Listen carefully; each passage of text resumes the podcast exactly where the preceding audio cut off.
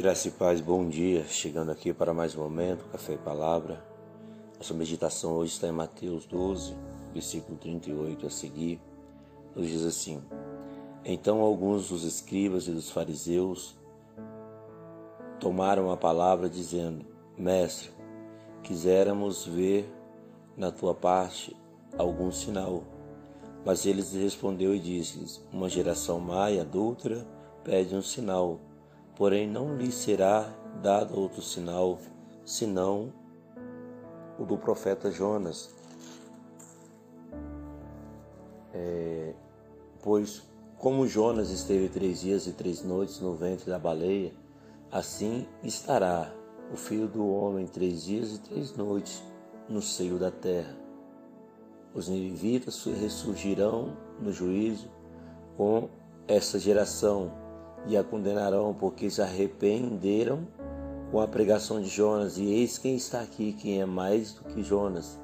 A rainha do sul se levantará no dia do juízo com essa geração e condenará, porque veio dos confins da terra para ouvir a sabedoria de Salomão.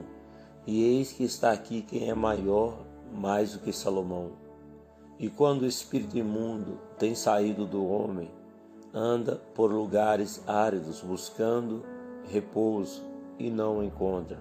Então diz: Voltarei para minha casa, de onde saí, e voltando acha desocupada, varrida e adornada. Então vai e leva consigo outros sete espíritos piores do que ele, entrando habita ali. Os que primeiro assim acontecera, também a esta geração má.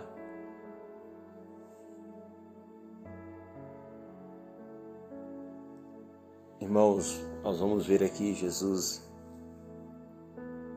sendo contraposto pelos líderes religiosos daquela época, os religiosos em si, né? Tinha muitas muitas classes, muitos grupos de diferentes correntes de pensamento e eles vão até Jesus pedir um sinal que o Senhor fizesse alguma coisa para eles, né, puder é, passarem a crer se Jesus realmente fazia ou não milagres. Eu tenho colocado para os irmãos a questão da fé, que a fé ela já nos diz que ela é o firme fundamento das coisas que não vemos, mas esperamos. Milagre não, ele não se explica. Milagre ele é milagre, né? E muitos, como Tomé, rejeitam crer em Jesus, ainda que tenham visto nas maravilhas, milagres, é, ele como único caminho. Muitos rejeitam crer no Senhor estão como Tomé. Aí eu só creio se meter as mãos. Irmãos, Tomé foi reprovado por causa desta fé, por causa da necessidade de ver para depois ele crer. Jesus ele está aqui falando para aqueles, para aquele grupo que ele não daria outro sinal, porque o sinal seria universal.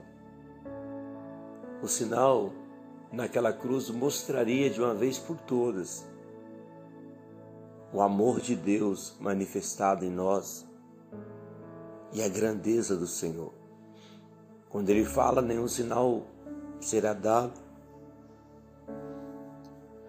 a não ser o do profeta Jonas, ele está colocando que, assim como Jonas esteve no seio, ou seja, na de, de um grande peixe, Aqui o escritor Marcos está falando, né, baleia.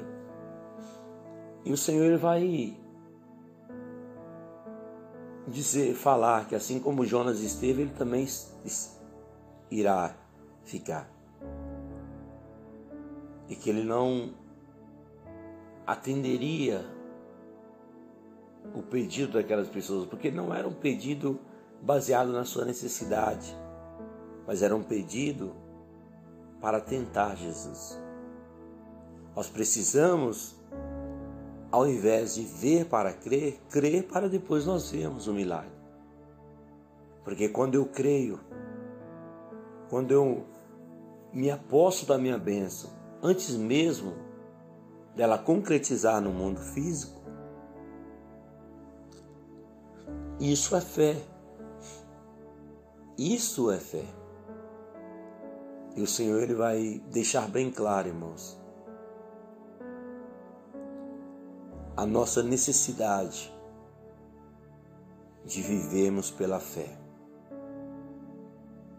Os dias vão passando, cada dia as coisas vão piorando e nós precisamos viver pela fé.